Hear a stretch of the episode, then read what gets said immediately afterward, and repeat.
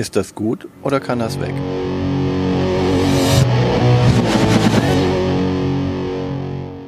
Willkommen zu Fuchs und Bär. Ist das gut oder kann das weg? Mit Martina und Björn. In dieser Folge auf dem Prüfstand die Abenteuer des Robin Hood.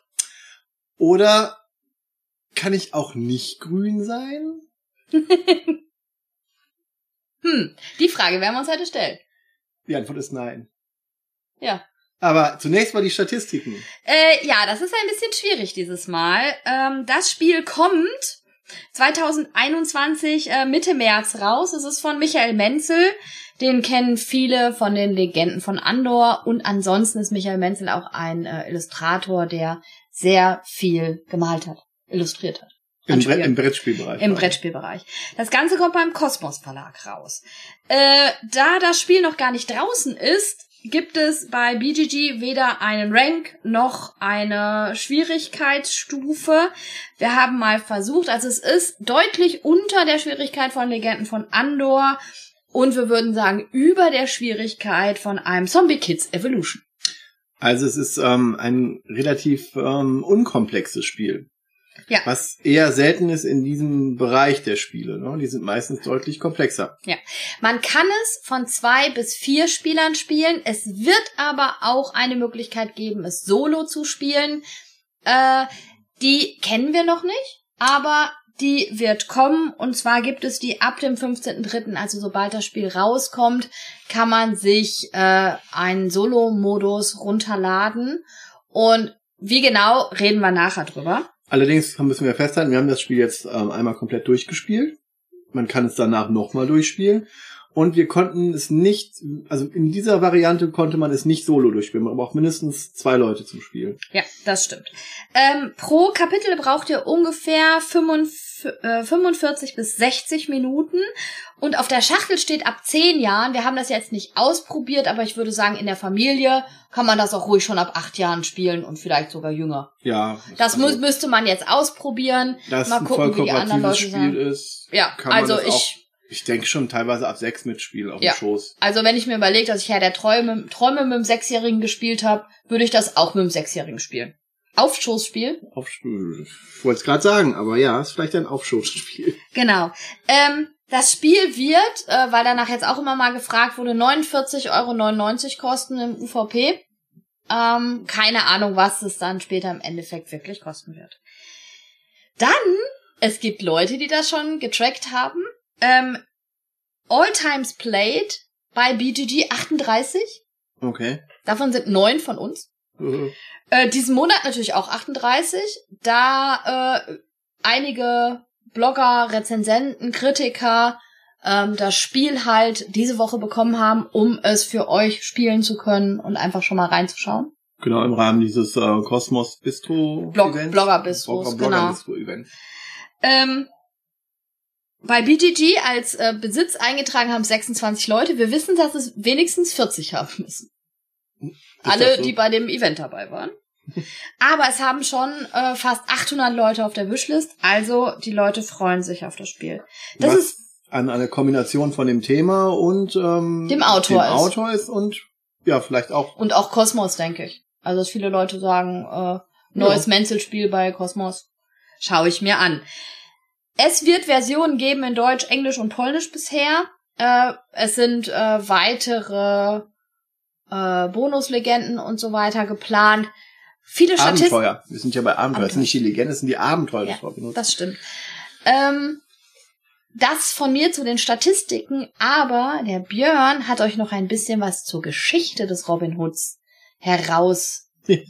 Ich habe euch was, ja, ich habe was rausgesucht, weil ähm, ich meine, Robin Hood ist ja so eine allgemeine Sage und genauer gesagt geht das auf das 12. Jahrhundert zurück, wo man sich die, äh, wo die Legende verortet ist von einem wahrscheinlich fiktiven Menschen namens Robin Hood. Und im 15. Jahrhundert hat man angefangen dann auch so Mindegesang und Gedichte drüber zu schreiben und Texte. Die älteste noch überlieferte Erzählung ist Robin Hood and the Monk and the Monk, also der Mönch. Mhm. Ähm, in der Universität von Cambridge gibt es dieses Schriftstück auch aus dem 15. Jahrhundert.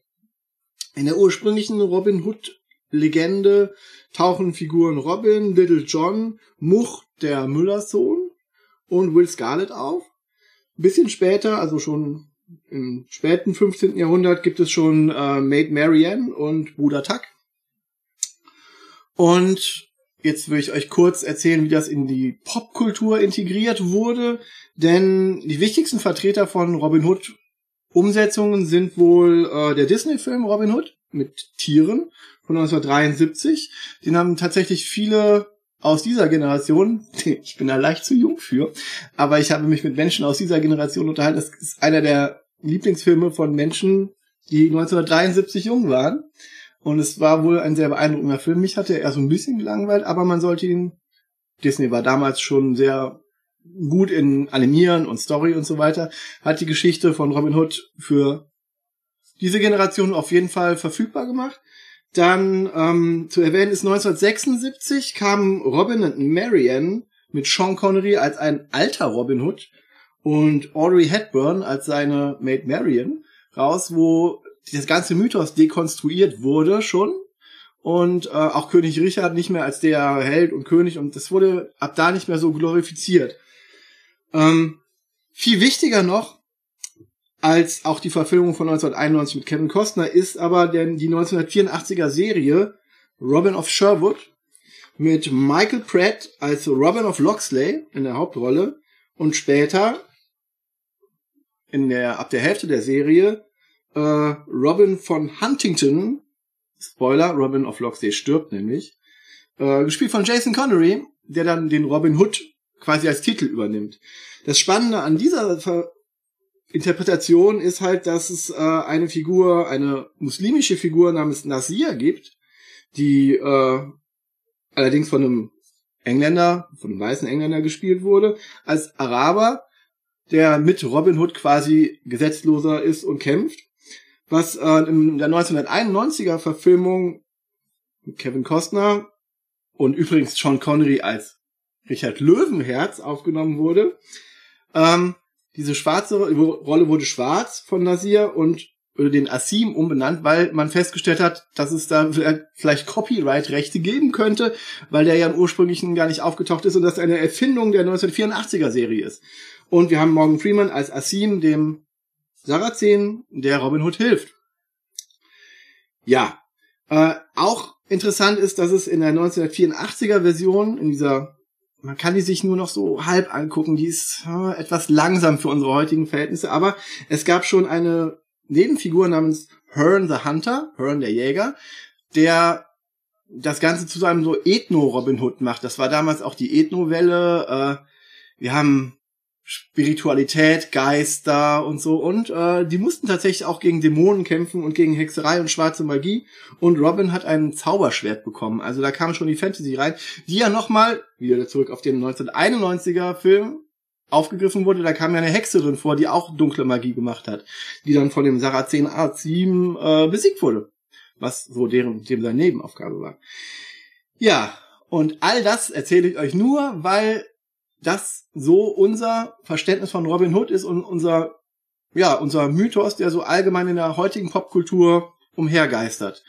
Die Serie von den 2000er Jahren ist jetzt nicht so innovativ, deswegen habe ich die jetzt ausgelassen. Ja, weshalb das Thema Robin Hood eigentlich wir alle irgendwie kennen. Genau. Mehr oder weniger. Also die einen äh, sind mehr in dem Thema drin, aber Robin Hood eigentlich hat jeder schon mal gehört, man kann sich darunter was vorstellen man kann sich auch grob vorstellen, was so die Geschichte ist, weil man hat sie teilweise schon mehrfach gesehen.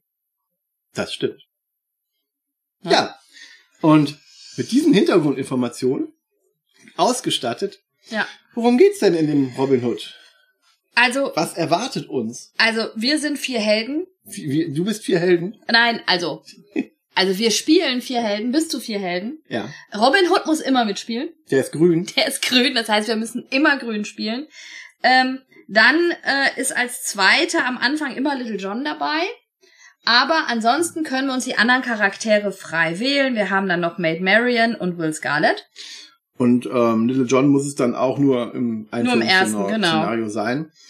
Äh, jeder Spieler übernimmt dann quasi eine Figur. Und interessant ist auch, außer auf dem Cover findet man keinen, kein Bild von den Figuren. Nirgendwo. Also wir können uns unseren Robin Hood auch selber vorstellen. Ne? Das ist äh, ganz, ich meine, wir reden hier von äh, Michael Menzel, der malt ja eigentlich und Ja. könnte auch Robin Hood malen, aber außer auf dem Cover, wobei das noch nicht mal sicher ist, ob das vielleicht auch gar nicht Robin Hood ist, sondern nur irgendein Merryman, äh, haben wir nirgendwo Abbildung, weder von Maid Marian, weder von Little John oder Will Scarlet und so weiter. Das ist, äh, finde ich, beeindruckend, weil man kann sich so seine eigene Geschichte, seine eigene Version von Robin Ah, Hood machen. okay. Ähm, dazu haben wir einen Spielplan und diesmal haben wir keinen Spielplan, wie wir ihn normalerweise gewöhnt sind, dass man den ausklappt, sondern wir haben äh, Puzzleteile. Wir haben große Teile, die wir zusammenpuzzeln, acht Stück, zu einem Plan. Der ist auch ein bisschen größer als der Legend von Andor Plan. Und äh, das Besondere an diesem Plan ist, wir haben da wie in so Adventskalendern, haben wir da Teile drin, die wir rausmachen können, die wir umdrehen können und mit denen man agieren kann. Vorderseite, Rückseite und raus. Genau.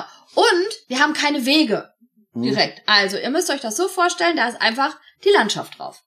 Also ein Bild. Ein Bild. Und dann haben wir bestimmte Bewegungsregeln, wie wir uns bewegen können. Und das kommt aus dem Tabletop-Bereich. So ein bisschen. Mhm. Wir haben nämlich Lauffiguren. Wir haben zwei normale Bewegungsfiguren, die eine bestimmte Länge haben. Und wir haben eine Figur, die ein bisschen rennt, die Mhm. läuft, also die schneller läuft. Die ist Und- ein bisschen länger. Die ist ein bisschen länger und ich kann einfach meine Figuren aneinander stellen, meine Lauffiguren und ähm, bekomme dementsprechend vielleicht einen Bonus, wenn ich nicht so schnell laufe, wenn ich ein bisschen ausruhe, ähm, habe ich später einen Bonus, wenn ich das mache und stelle einfach meine Figur. Wir haben zwei ähm, Holzfiguren von uns dabei Entstehend. entstehend und stelle die dann einfach vorne dran und habe dadurch meine Bewegung. Das ist äh, ein bisschen so wie das X-Wing-System oder diese Fantasy Flight äh, Tabletop-Geschichten, wo man auch so Schablonen aneinander legt oder ähm, Wings of Glory, da kommt das ja ursprünglich auch her. Äh, ja, genau so. Und wir haben halt insgesamt jede Figur Drei? drei laufende, eine Ja. ganz lang laufende und zwei nicht so lang laufende. Oder halt, Genau. man kann auch theoretisch nur diese Start-Ziel-Figuren, die man ja aneinander stellen, wenn man nur einen kurzen Weg laufen Genau. möchte. Und es ist so, dass ihr dann natürlich nicht über Häuser drüber laufen könnt oder über Bäume oder Gebirge oder so, sondern ihr müsst außen rumlaufen. Genau, und das ist ein bisschen perspektivisch gezeichnet, deswegen man darf auch nicht über die Spitze, wo man denkt, ja, ich könnte ja hinter dem Haus stehen, darf man auch nicht. Ja. Also das ist ein bisschen regeldingsbumstechnisch, aber ansonsten, äh, ja. Was auf den ersten Blick, auf den allerersten Blick nicht so auffällt, da sind auch so ein paar Gebiete, die sind äh, im Schatten von dem Wald und ein paar Gebiete, die sind eher hell. Das hat dann tatsächlich auch noch eine Bedeutung, ne? Genau, denn im Schatten ist man sicher, da wird man nicht gesehen, da kann man sich verstecken. Und wenn man im Hellen steht, dann wird man, sollte dort eine Wache auftauchen, gefangen genommen. Zu, äh, zu einem bestimmten Moment. So ziemlich in jeder dieser Lichtungen, ich habe ähm, Fingerchorus Ja. gemacht, jeder dieser Lichtungen ähm, gibt es immer eine passende Wache mit einer Nummer und auch einen Adligen. Und Das sind so auch die wirklich die Kernmechaniken von dem Spiel, die tauchen halt immer auf. Das, man könnte theoretisch auch einfach einen, einen Wachenfigur hinstellen oder Ja. wieder wegnehmen. Das ist im Prinzip das gleiche. Das ist der kontrolliert. Also einerseits ist dieses ganze, diese ganze Are Area, Area, Arena, Area? Area, dieses ganze Gebiet. Gebiet. dieses ganze Gebiet ist kontrolliert von der Wache. Wenn da eine steht, dann steht die auf einem bestimmten Fleck und äh, ja, Ja, Ja. und das ist ziemlich deutlich, ähm, wo so ein Gebiet anfängt, aufhört, weil das halt von Schatten umgeben ist. oder da tauchen dann Adlige auf, die man ausrauben kann. Oder halt äh, verschwinden auch wieder, je nach durch einen anderen Mechanismus. gesteuert. Genau. Und es ist so, wer dran ist, wird hier bestimmt durch Holzscheiben. Ähm, wir packen einfach jeder unsere Holzscheibe rein von unserer Spielerfarbe in einen Beutel. Das ist ein Backbilder. Ja, Ein Back. Ja, man bildet nicht wirklich den Back Nee. selber. Ja, man hat schon so ein ein bisschen. bisschen, ja. Und da kommt dann auch noch dazu eine rote Holzscheibe, die sozusagen das Böse verkörpert. Ne? Rot kennen wir ja noch aus Legenden von Andor. Äh, das waren da auch immer die Bösen, hauptsächlich. Genau, und wenn man eine grüne Scheibe für Robin Hood oder eine blaue Scheibe für Little John und Zieht, so weiter dann zieht, sind die jeweils dran. dann dürfen die Ihren Zug machen. bewegen und eine von drei möglichen Aktionen machen. Genau. Und das ist entweder bekämpfen, Wenn die auf einem Gegner stehen, wie zum Beispiel der Wache oder dem Ading, dann Ja. dürfen die versuchen, den zu überwältigen. ja, oder sie dürfen erkunden, wenn sie auf einem Feld stehen mit einem Fragezeichen. Dann wird aus dem beiliegenden Buch, äh, dem Abenteuerbuch auf der entsprechenden Seite gelesen. Tatsächlich. Das ist auch, äh, erklären wir gleich noch, wie geschickt das da gemacht wurde. Oder nochmal, um das Vollständigkeitshalber, die dritte Aktion wäre tauschen. Man kann Gegenstände tauschen, wenn man denn Gegenstände findet. Ja, und Ähm, man dann beieinander steht. Jetzt könnte man meinen, bei Andor gab es so ein kleines Tableau mit seinen Sachen und Spielfiguren drauf, gibt's hier nicht. Nee, gibt's überhaupt nicht. Also wir haben gar keine eigenen Heldenwerte oder so. Ne? Ähm, und der Kampfmechanismus ist ziemlich cool. Das findet nämlich auch im, im Beutel statt. Wir haben im Beutel Neben den Scheiben. neben den Scheiben lilane und weiße Würfelchen drin, kleine Holzwürfelchen. Genau. Und beim Kampf ziehen wir drei Würfel, bis zu drei Würfel. Und wenn wir einen weißen Würfel ziehen, haben wir den Kampf gewonnen. Und wenn wir lila Würfel ziehen, ist das eher doof. Allerdings, alle gezogenen Würfel gehen raus aus dem Spiel, sodass man, wenn man jetzt sagt, okay, ich versuche hier ähm, die Wache auszuschalten und dann ziehe ich drei lila Würfel, hat man zwar das nicht geschafft, aber man hat auch das Gefühl, okay, jetzt habe ich aber drei lila Würfel aus dem Beutel schon mal raus. Das genau, ich habe die. Chance erhöht für den nächsten Kampf. für den nächsten Versuch von irgendwas, ne? Genau. So kann man da auch ein bisschen taktisch äh, vorgehen und dann ein bisschen gucken, okay, hier mache ich erst das und dann, ja, wie kriege ich denn äh, die Würfel da rein? Wie kommen diese Würfel da rein? Am Anfang werden die nach einem Verhältnis reingemischt und dann, Genau. Und dann bekomme ich später immer wieder Würfel rein, wenn ich zum Beispiel weniger mich bewege. Darf ich einen weißen Würfel reinmachen? also quasi mich, mich überanstrengen, genau, Genau. nicht den, nicht den, den langen, ähm, die lange Schablone benutze quasi. Genau. Dann darf ich einen Ähm, weißen Würfel reinlegen und Die lila Würfel kommen rein. Ich habe später äh, eine lila Scheibe, die noch mit reingemischt wird. Und wenn diese Scheibe kommt, bewegt sich der Guy von Gisborne, den man auch nicht treffen möchte. und man kriegt pro Spieler einen lila Würfel rein.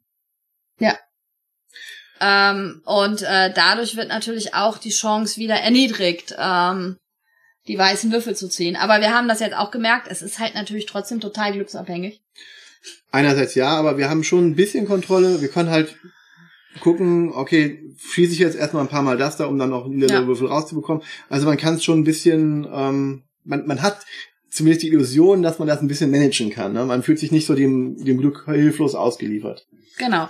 Und wir haben natürlich noch einen Zeitmechanismus drin, den braucht man ja bei den meisten kooperativen Spielen, dass man einen Zeitmechanismus hat. Wir haben hier Sanduhren, die auf das Buch des Bösen gelegt werden. Und diese Sanduhren kommen auch jeweils weg, wenn ich so eine rote Scheibe ziehe Ziehe. oder wenn was anderes passiert. Denn wir haben noch den Minnesänger. Den Minnesänger, die, die, ähm, Das ist nur ein Marker. Was ja, ist ein das ist- also das das ist ist- keine Spielfigur, die rumläuft, muss man Nee, hier sagen. genau. Ähm, das ist ein Marker. Und wer äh, den Norden gespielt hat äh, von Andor, der kennt diesen Minnesänger von Michael Menzel. Das ist eine Figur, die darstellt, äh, wie die Stimmung gerade im Land ist. Die Hoffnung. Die Hoffnung. Und die Hoffnung sinkt immer mal wieder, gerade auch bei der roten Scheibe. Und wenn diese Hoffnung auf Null gesunken ist, dann kommt eine Sanduhr mehr weg. Und wenn keine Sanduhren mehr da liegen, dann Haben wir das Spiel verloren. kommt das böse Ende. Da kommt das böse so. Ende. Dann kommt das böse Ende. Ja, ähm, ja, die Sanduhren beziehungsweise die Minnesänger kann man aber auch wieder hochschieben, indem man halt Wachen besiegt oder Adlige ausraubt. Denn das macht, das stimmt das Volk hoffnungsvoll. Genau, denn ihr müsst ja immer überlegen, wir spielen ja auf der Seite der Unterdrückten. Ja, stimmt. Ne? Die ausgestoßenen Robin Hoods. Später kommen dann noch ähm, kleine ähm, Pappplättchen mit dazu, Ja, Siegel. Und ähm, diese Siegel machen auf der einen Seite den Spielaufbau ähm, der, variabler, ja. Ne, weil dann am Anfang sozusagen einfach ein Siegel gezogen wird und auf diesem Siegel stehen auf der Rückseite drauf, welche Wachen aufgedeckt werden, welche Adligen aufgedeckt werden. Und es gibt später auch noch Kutschen, die werden dann auch noch aufgedeckt. Fachgerecht überfallen, wie Otto das so, äh, Robin Hood das so macht. Ja. Gut, ja, fahren Sie weiter, das ist ja nicht zum Aushalten Und das, und das Coole ist, das passiert alles im gleichen Stoffbeutel. Ja, das ist äh, interessant, ne? Das Ja. ist super. Ähm, Ich brauche eigentlich den Stoffbeutel, das Buch Mhm. und dann habe ich meine Holzfiguren Das und war's. das, Tableau und mehr brauche ich nicht. Das, das Tableau, das ist ja nur so Ja. riesig, das ist äh, richtig. Ja. Und ich habe einen dicken Haufen von allen Holzsteinen. Ich, ne, gewöhnt, wie ich das immer so mache, habe alles schön sortiert. Mhm. Dann äh, kam der Tag am Samstag und uns wurde gesagt, und jetzt schüttet ihr erstmal alle Holzkomponenten auf einen Haufen. Ja. Das richtig. ist für mich ganz fremd und fühlt sich für mich auch ganz komisch an, aber man, es ist wirklich schlau, das bei dem Spiel so zu machen. Chaos. Ja. Schönen Gruß an die Chaosbären an dieser Stelle. Aha. Ja. Und dann gibt es später noch Sonderfähigkeiten. Also irgendwann kommen für die Helden noch Sonderfähigkeiten rein. Also das Spiel entdeckt ihr mit jedem Mal immer weiter. Ja, das ist ein großer Aspekt des Spiels, entdecken. Genau. Und zwar visuell entdecken. Über das Abenteuerbuch. Nein, über die Bilder macht man das Ja. visuell. Das Abenteuerbuch ist ja, ist ja weniger visuell. Das ist ja dann äh, textuell. Wie nennt man das? Ja. Wortuell. Ja, aber es ist ja beides miteinander, ne? Also Ja. ich, ich sehe etwas auf dem Plan Genau. und dann entdecke ich es im Abenteuerbuch. Also es ist eigentlich ein interaktives Abenteuer, also Abenteuerbücher sind ja auch interaktiv, ein, eine Mischung aus einem Abenteuerbuch, was ich spiele, und einem Spiel. Ja, oder ein Wimmelbild, wo man drauf rumläuft. Ja, also es ist, äh, Das, das, der Robin Hood Mythos hilft bei diesem Thema auch ähm, total, weil wir alle wissen, bei Robin Hood gibt es einen Sherwood Forest, also es gibt einen, einen Forest, es gibt eine Bande von Ausgestoßenen, es gibt ein, ein Schloss von dem Sheriff von Nottingham. Wir wissen, dass es irgendwie um den, den Prinzen, Prinz John geht, der äh, den Thron stehlen will. Also wir wissen grob die Handlung, also das Setting kennen wir alle. Ne? Es muss ein Dorf geben und all das findet sich auf dem Spielplan wieder. Und wir machen genau das, was man von einem Robin Hood erwartet. Wir, wir, wir, wir, wir outlawen. wir, ähm, wir, ja, wir wir überfallen, Leute, überfallen, wir bekämpfen versuchen- die Wachen und wir, wir versuchen mit den Leuten im Dorf zu reden. Ne? Also man, man kann dann auch immer Entscheidungen treffen. Ne? Möchte ich jetzt Mhm. lieber ähm, über die eine Sache was wissen? Möchte ich Unterstützung haben? Und je nachdem, welche Entscheidungen ihr trefft, umso anders geht dann auch das Abenteuer weiter. Hm. Und so geht's die ganze Zeit. Also es kommt dann auch irgendwann die Stelle, das ist jetzt nicht so ein richtiges Legacy-Spiel, es ist ein Kampagnenspiel. Ja. Ähm, aber je nachdem, wie ihr euch entscheidet, werdet ihr andere Wege gehen und dadurch auch einige Sachen nicht miterleben. Genau, also es ist schon so ein bisschen, dass die Entscheidungen wirklich was machen. Hat man einmal irgendwas Bestimmtes entdeckt, dann bleibt das auch für den Rest der Kampagne. Ja, also es gibt dann immer so einen Unterschied. Es gibt entweder einen Stern da drauf oder zwei Sterne. Und alles, was auf dem umgedrehten Plättchen ist mit einem Stern, drehe ich für die nächste, für das nächste Abenteuer wieder um. Und alles mit zwei Sternen bleibt. Und wir haben auch ähm, Teile noch gar nicht umgedeckt, obwohl wir Ja. das Spiel durchgespielt haben. Und es gibt auch die Möglichkeit, an, glaube ich, einer Stelle äh, sich zu entscheiden. Das sieht man auch direkt, wenn man dann den Kampagnenbaum sieht. Es, Ähm. es, ja, aber es gibt ja noch eine andere Stelle zum Beispiel. Ja, Al- Also, ja, es, ja, es gibt mehr, mehr, aber es gibt eine große Stelle, wo man Ja. dann zwei Szenarien, entweder die zwei Szenarien oder die zwei Szenarien spielt. So viel kann man verraten. Das steht Ja. in dem Kampagnenbaum drin. genau. Und das ist auch, ähm, das ist keine leichte Entscheidung, nein, das ist Nee. schon so eine Gewissensentscheidung, wo man sagt, ja, es es gibt nicht die eine richtige. Und man kann beide Seiten spielen und beide Seiten führen zu irgendwas. Ja. Und so sieht man auch unterschiedliche Dinge. Also, wir haben es jetzt durchgespielt. Ich würde das nochmal durchspielen. Ja. Und man muss Das das, kann man auch, ne? ja, äh, wenn man das nochmal durchspielt, kann man sich sozusagen für den Plus-Modus entscheiden, der ein bisschen komplexer ist, ein bisschen schwieriger ist und wo die Charaktere mehr Fleisch auf die Knochen bekommen. Mhm. Ähm, das können wir euch jetzt noch nicht sagen, weil das haben wir noch nicht gemacht.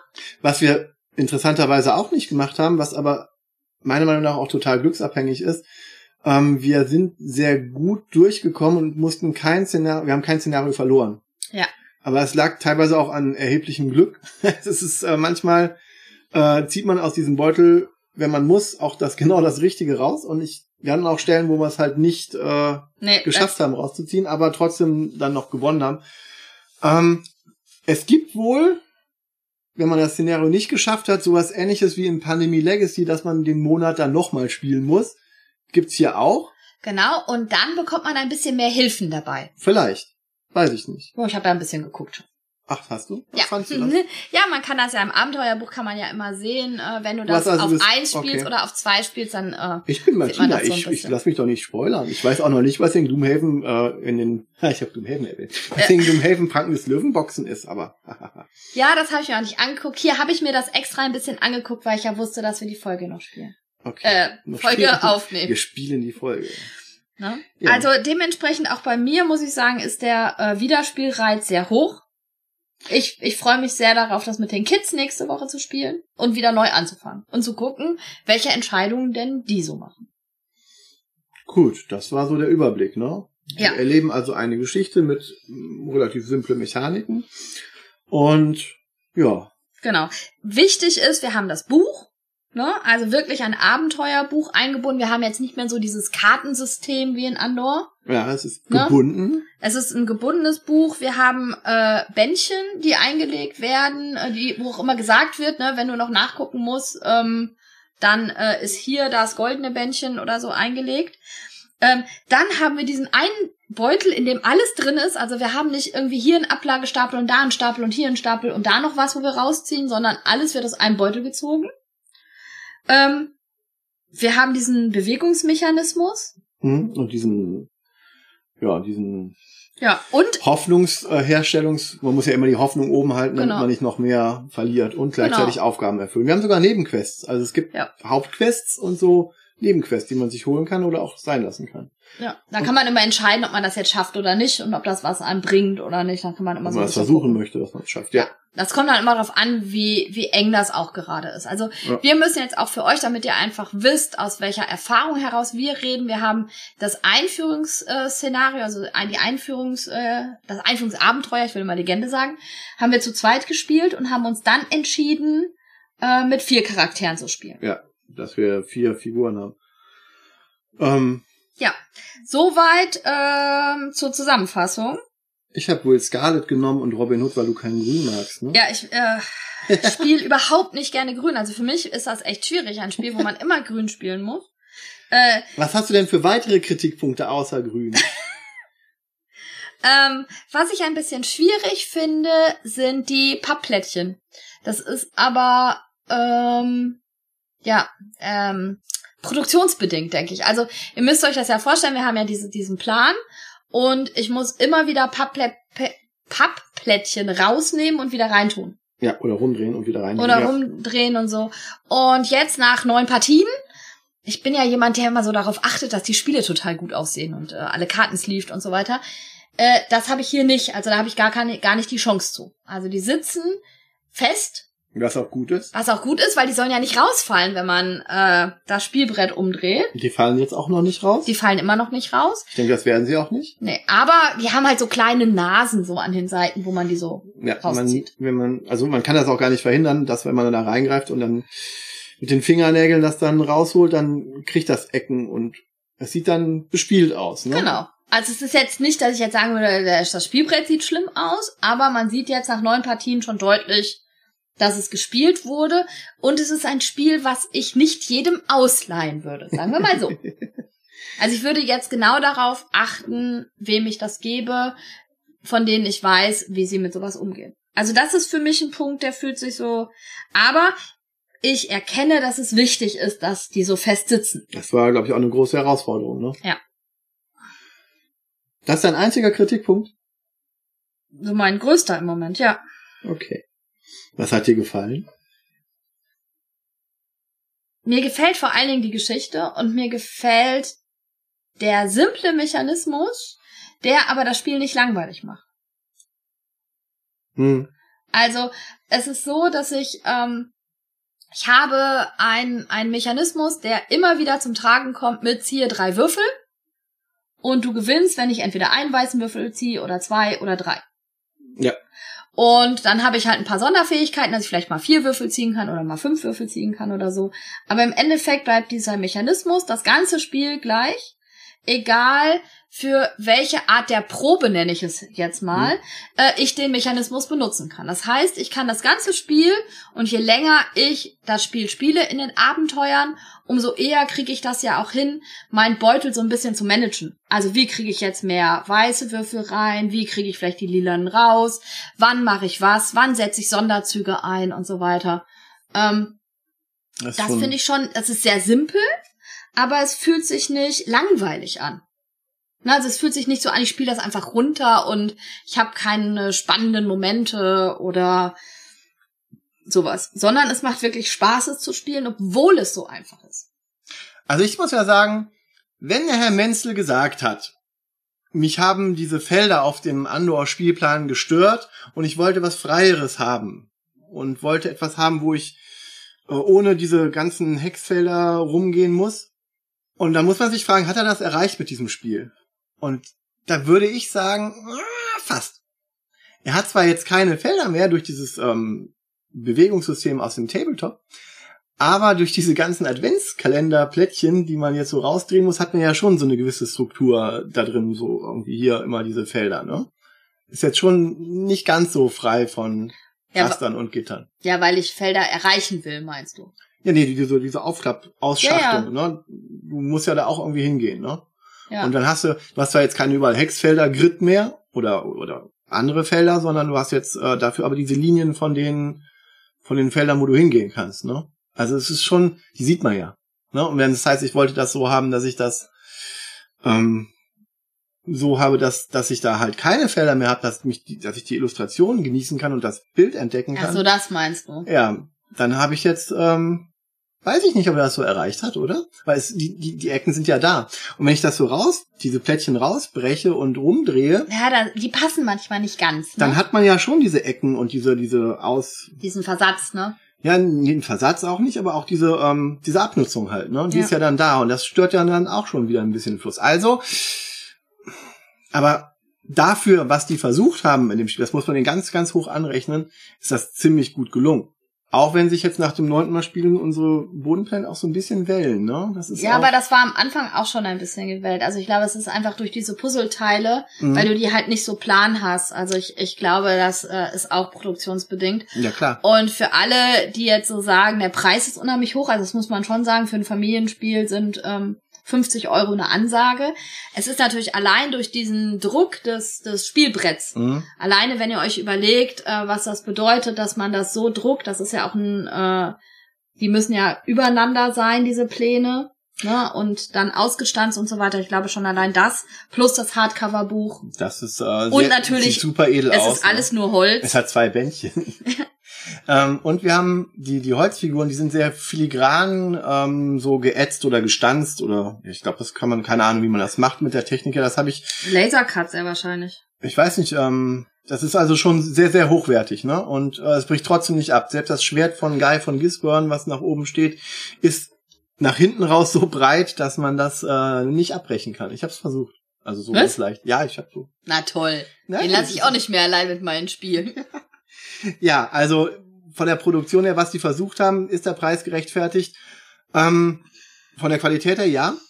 Die Sache ist die, für wen ist das Spiel was? Wenn ich sage, es ist für, für den Andor-Vielspieler, ähm, dann muss man sagen, es ist zu leicht. Es ist Ja. zu, zu simpel. Es ist kein Andor. Es ist, kommt nicht an die Komplexität eines Andors ran. Es kommt nicht an die Puzzledichte eines Andors ran. Es kommt nicht an, An das mathematische Durchdenken eines Andors ran. Genau. Und was für mich ein großer Vorteil, Pluspunkt ist, ne? Ich bin ja nicht der größte Andor-Fan mit dieser Durchrechenbarkeit und dann noch diese beim Drachen-Endkampf trotzdem noch dieser ewige Glücksfaktor, den man nur durch Glück gewinnen kann. Hier ist auch Glück drin, aber die ganze Zielsetzung ist geringer.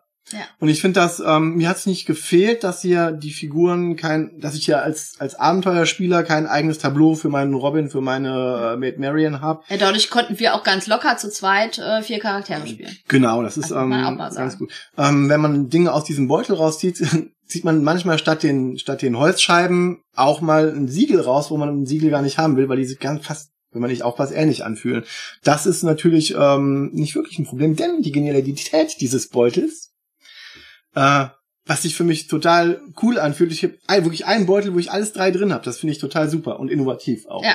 Also die Mechanik ist mehr oder weniger, kennt man aus anderen Spielen, äh, Würfel rausziehen, aber einfach dieses, ähm, ich kann das ein bisschen beeinflussen. Ich teile mir mit der ganzen Gruppe diesen Beutel und dieser Beutel ist ähm, gefüllt mit drei verschiedenen Sachen, die ich zu unterschiedlichen Zwecken auch brauche, ne? Und es ist alles in einem Beutel, finde ich eigentlich eine super Es ist Lösung. total aufgeräumt. Genau. Und wir müssen ja immer dazu sagen, ähm, wir sind jetzt ja genau die Vielspieler, die gerne komplex spielen und so weiter. Ähm, es hat trotz, es hat ja total viel Spaß gemacht. Also Ja. das muss man einfach sagen. Das ist für mich ein Spiel, äh, wo ich es einfach genieße, die Geschichte zu erleben. Und das ist für mich auch ein großer Pluspunkt des Spiels. Also ich bin nicht die ganze Zeit am Durchrechnen und am Gucken oder ne. Also wenn einfach Leute sagen, mir ist die Geschichte so wichtig. Mhm. Ähm, hier kann ich super schön die Geschichte erleben und habe aber auch nicht das Gefühl, ähm, das ist mir jetzt zu wenig Spiel oder ich habe zu wenig Entscheidungsmöglichkeiten oder so. Es ist Es ist seicht, aber schön. Aber es ist zielgruppenrelevant. Du Ja. hast, wenn du sagst, ich möchte gerne ein Abenteuerspiel haben, was ich auf Familienspielniveau bringe, dann ist das per se erstmal schwierig. Andor ist ja irgendwie, hat das versucht, ist dann irgendwie in den Kennerspielbereich gelandet. Ähm, hier, ich meine, wir haben das Problem des Alpha-Spielers. Wenn du einen Alpha-Spieler am Tisch hast und der wird dann alles für alle machen. Und da gibt's auch keine, keine Kompensation, aber es gibt keine verdeckten Informationen. Oh, oh, Spoiler. Es gibt fast keine verdeckten Informationen, Ja. die sich Spieler untereinander teilen, aber Das stimmt, das Spiel könnte das Alpha-Spieler-Problem haben. Ja. Ne? Also ganz klar. Äh, aber das kann ja auch ein Vorteil sein, wenn du es mit der Familie spielst, wie wir gerade gesagt haben. Das kann man auch, finde ich, äh, mit dem sechsjährigen, siebenjährigen spielen, der darauf Lust hat. Denn pro Abenteuer braucht er ja ungefähr nur eine Stunde. Ja. Auch ein großer Vorteil, finde ich, des Spiels. oder auch, Ein ne? Nachteil, weil es einfach zu kurz ist. Also manche fühlen sich dann schon, oh, Ja. ist jetzt schon vorbei an. Für den, für den äh, Preis dann zu sagen, okay, ich habe nur diese paar Szenarien, die ich ähm, ein, zweimal wieder spielen kann. Hm, Da werden einige am Jammern sein, aber hm, andererseits, es ist halt auch was für, ja, man, man kann es schon. Was ich noch hervorragend finde, ist, dass du diesen ähm, wirklich ein bisschen 80er Jahre Ethno-Robin eingefangen hast. Wir haben hier keine Dämonen. Noch nicht. Vielleicht kommt mal eine Erweiterung. Ich Okay. wäre mal für eine Erweiterung mit Hexen, Dämonen und so weiter, aber ja gut, Familienspielbereich. Ähm, wir haben diesen, den, den, den, den Hüter aus dem Wald. Das ist eine gehörnte Figur, das ist eigentlich fast äh, die Figur aus den, aus den 84er Serie der Hearn the Hunter. Also es ist, es ist sehr daran, dass wir diesen, diesen alten Weisen aus dem Wald haben. Äh, mit dem könnte man in zukünftigen Erweiterungen noch was machen. Da bin ich sehr gespannt drauf. Aber du kannst ja sehr wahrscheinlich selber machen, denn was wir ja von Andor kennen, ist, dass es relativ viele Fanlegenden gab und es gab ja sogar einen, einen Legendenmacher, mit dem man das machen konnte und so weiter. Ich könnte mir vorstellen, dass das hier auch kommen wird, dass man sozusagen seine eigenen Sachen machen kann und rein theoretisch könnte man ja einfach alle Plättchen austauschen oder ein paar Plättchen Man austauschen. könnte Erweiterungen machen mit einem neuen Buch, dann könnte man theoretisch Genau. alles neu machen, ganz neue Geschichten Ja. machen. Man könnte ähm, neue Plättchen irgendwo hinzufügen, klar. Ja, weil wir waren ja auch manchmal überrascht, müssen wir ganz ehrlich sagen, wenn wir irgendwo dann, äh, die haben dann die Mechanik so genutzt, dass wenn man ein Plättchen ganz wegnimmt, dass man dann darunter sozusagen eine neue, eine neue Abteilung des Spielplans oder so hatte. Ne? Einen neuen Ort oder irgendwas, wo man neu hingehen konnte oder so. Das Ja. fand ich auch schon spannend gemacht. Ja, man könnte ja theoretisch auch ähm, Nebengebäude, also inner, das innere Ja. Gebäudes in extra Plättchen darstellen. Habe ich hier jetzt nicht gesehen, aber vielleicht haben wir das auch über über über nicht gespielt. Ja. Aber da gibt's unendlich, also es ist eine sehr offene Welt und selbst man kann einfach ein paar äh, neue Texte schreiben statt dem Buch und dann hat man schon ganz ganz neue Abenteuer. Ähm, die die Mechanik gibt das durchaus her und das finde ich auch besonders, dass das war auch das Schöne für mich an Siedler von Katan von 95, wo es ganz viel offene Arbeit gab und man hat ganz viele Sachen, die von Spielern kamen, auch beim Kartenspiel damals. Das war eine riesige Sache, dass man da so viele Fan äh, Sachen gehabt hat und das war bei Andor Ja. eigentlich das zweite Spiel, was mir so einfällt, wo das auch passiert ist. Und das hier, dieses einfache System nochmal zu bringen, fände ich, fände ich total super. Also Ja. die, die, die eigene Seite ist schon vorbereitet. Ich kann mir vorstellen, dass es da auch äh, so losgehen wird. Ansonsten habe ich sogar noch das Spiel, das Gefühl eines, ähm, ja, eines sehr seichten, es gab, äh, es gibt so eine Computerspielreihe, kennst du nicht, aber die heißt äh, Kommandos, da gab es auch eine, so eine, so eine Western-Ableger namens Desperados und es gab einen Robin Hood-Ableger davon. Und das fühlt sich tatsächlich so ein bisschen an. Du hast deine, deine Mary Man, das ist, fühlt sich ein bisschen mehr Open World an als alle möglichen anderen Spiele.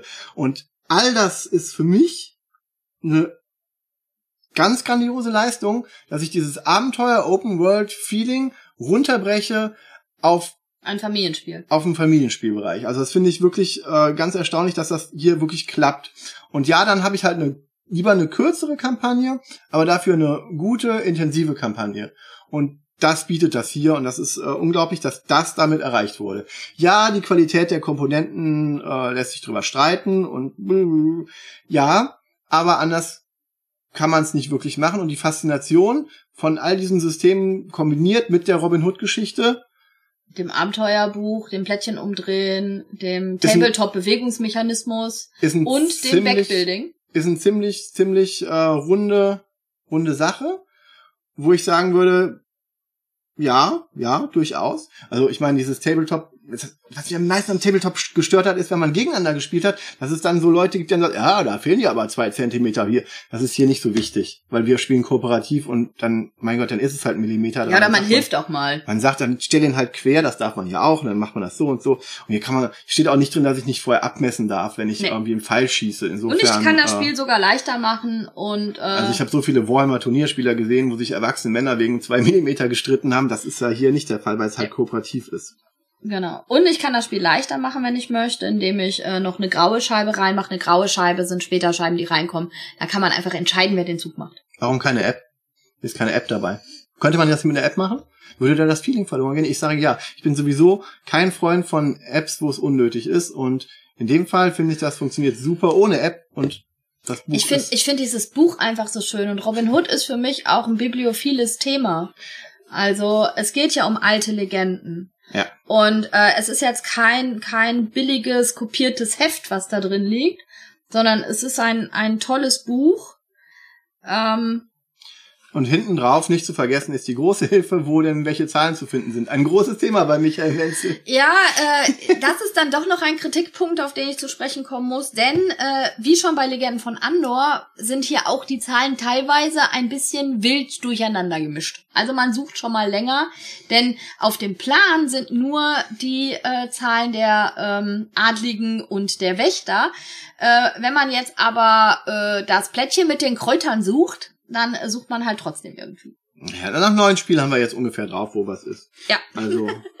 Und es hat die beste Einbindung von Buchbändchen überhaupt. Die werden hier so innovativ genutzt wie in keinem anderen Spiel. Das hat sie auf jeden Fall verdient.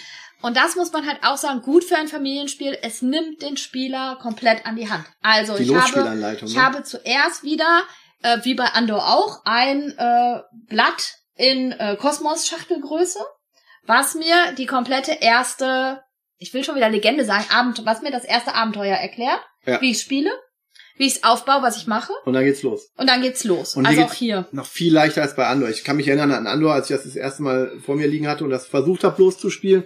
Das war nicht so gut. Nicht so gut wie das hier jedenfalls. Also ja. selbst mit, mit der tollen Losspielanleitung. Ja.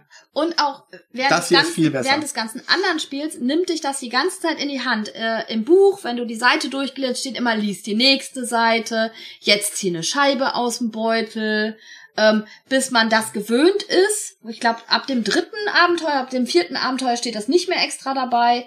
Dann immer, hier machst du das rote Bändchen rein, da machst du das goldene Bändchen rein. Wenn du nochmal äh, weiterlesen willst, guckst du da. Ähm, es ist wirklich sehr gut aufgebaut. Ja, und wenn du wirklich ähm, man muss auch mal ganz klar sagen, es ist nicht für jeden was. Wenn du wirklich was auf anderem Niveau erwartest, wirst du enttäuscht werden. Du wirst ja. enttäuscht werden, wenn du eine super lange Kampagne erwartest. Du wirst enttäuscht werden, wenn du viel Management äh, für deinen Charakter erwarten willst. Also es gibt Spezialsachen, die nur diverse Charaktere das können. Das hier ist kein Gloomhaven. Ja, es ist kein. Es gibt diverse Spezialfähigkeiten, die ins Spiel kommen, und es gibt auch Gegenstände, die ich hier übrigens besser eingebunden finde als bei Andor. Äh, als bei Andor. Ich mochte Andor. Oh, da kommt eine Bedrohungskarte. Du kannst jetzt dein Schild einsetzen. Hallo, Bing. Nein, das macht keinen Sinn. Also, na gut. Ah, nur eines der Probleme von Andor. Aber für mich. Aber Wir können hier, ja noch mal eine Folge darüber machen. Nee, brauche ich nicht mehr. Andor ist durch. Ich habe alles gesagt zu Andor. Aber Robin Hood, ist das gut oder kann das weg? Für mich kann das tatsächlich bleiben. Ich finde das als Familienspiel ziemlich gut. Und das Beutel rausziehen, Mechanik macht Spaß. Also ich muss auch sagen, ähm, bei mir bleibt es auch. Ich find's richtig gut als Familienspiel und das, obwohl ich ja sehr gerne sehr komplex spiele. Ich liebe das Rechnen bei Andor. Ähm, du bist ja auch verrückt. Ich hätte mir vielleicht ein bisschen mehr Andor gewünscht, aber Robin Hood macht einfach total Spaß im Spielen. Ich meine, allein wenn ihr euch überlegt, dass wir jetzt ein Wochen lang, ein Wochenende lang, ein Wochenende lang, äh, die Kampagne durchgespielt haben. Ja. Das hat, und das hat Spaß gemacht. Also es war jetzt nicht so, dass man, oh, jetzt müssen wir die auch noch spielen. Weil wir hätten die Folge auch so aufgenommen. Aber im Endeffekt haben wir dann gesagt, wir spielen die jetzt durch. Ja, dann können wir euch nochmal hier direkt sagen, wie wir das finden und für wen das was ist. Familie. Genau, Familie. Ich freue mich darauf, das mit den Kindern zu spielen. Dann werdet ihr das nochmal hören in unseren Was haben wir gespielt Folgen, ähm, wie das dann funktioniert. Ansonsten, ihr müsst euch euer eigenes Bild einfach schaffen. Guckt euch noch was anderes an, ähm, zum Beispiel, oder Nein, ihr habt alles von uns erfahren, ihr braucht nichts anderes mehr. Ihr wisst jetzt, was ihr davon halten sollt. Könnt doch nicht andere Leute empfehlen. Na gut. Genau. Ich gebe ja zu, das Visuelle kommt in einem Podcast eher nicht so gut rüber, aber Ne? ja, Also das ist einfach, wenn ihr euch noch vorstellen möchtet, wie der Plan oder so zum Beispiel aussieht. schön. Ansonsten freut euch auf Mitte März, da kommt das Spiel raus, wenn es euch interessiert. Ich find's für Familien gerade wirklich sehr gut gelungen. Ähm, ihr könnt es schön zusammenspielen. Es ist in der Zeit gerade auch gut. Und so viele kooperative Familienspiele, Gibt es die eine. Geschichte erzählen, sind halt nicht so, Ja. also wir sind wirklich selten. Ja, und ich meine, wir haben Herr der Träume empfohlen. Ähm, Das Und- ist viel komplexer, Herr der Träume, als das hier. genau. Und Robin Hood ist wirklich was, was ich auch wenig Spielern zutrauen würde, alleine zu spielen. Ja. Gut. Die mit Spielmaterial umgehen können. Ja, also es ist halt einfach so, da muss man ein bisschen gucken. Ja, also für den Sammler, der sollte das lieber ungeöffnet lassen. Das stimmt, das ist ein Spiel, bei dem man es, glaube ich, nicht vermeiden kann, dass es gespielt aussieht danach. Ja. In diesem Sinne, Also dann, bis zum nächsten Mal. wenn wir uns wieder die Frage stellen, Ist das gut? oder kann das weg? Tschüss. Tschüss.